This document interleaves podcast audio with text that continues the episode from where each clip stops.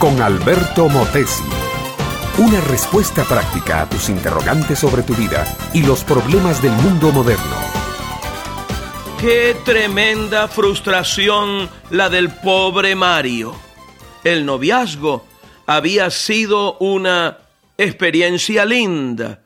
Eso no se podía negar. La boda y la luna de miel habían salido a pedir de boca. Una casita pequeña, muy linda, un automóvil viejo pero en buen estado y sobre todo la esperanza de una profesión para ambos que los hacía cumplir el sueño de una vida mejor, como muchos la llaman.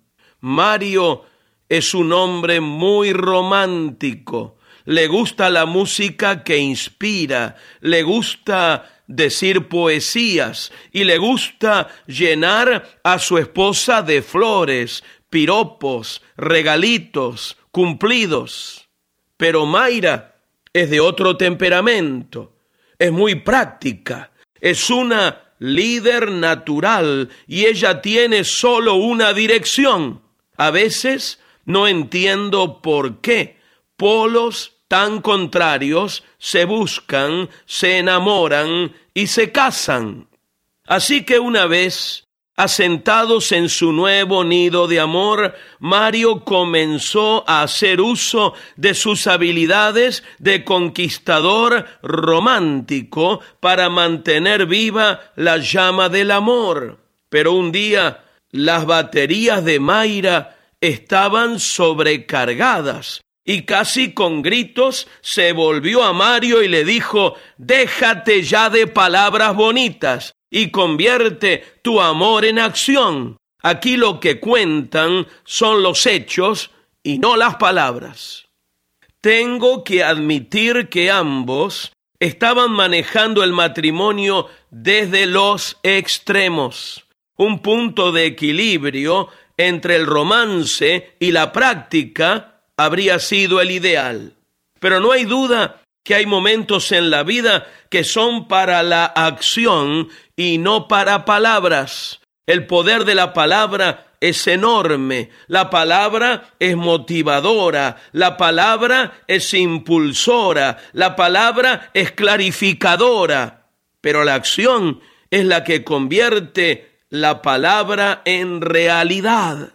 Esto me hace recordar que una vez el mismo Jesús fue quien le dijo a sus discípulos, no todo el que me dice, Señor, Señor, entrará en el reino de los cielos, sino los que hacen la voluntad de mi Padre que está en los cielos. Interesante, ¿no te parece?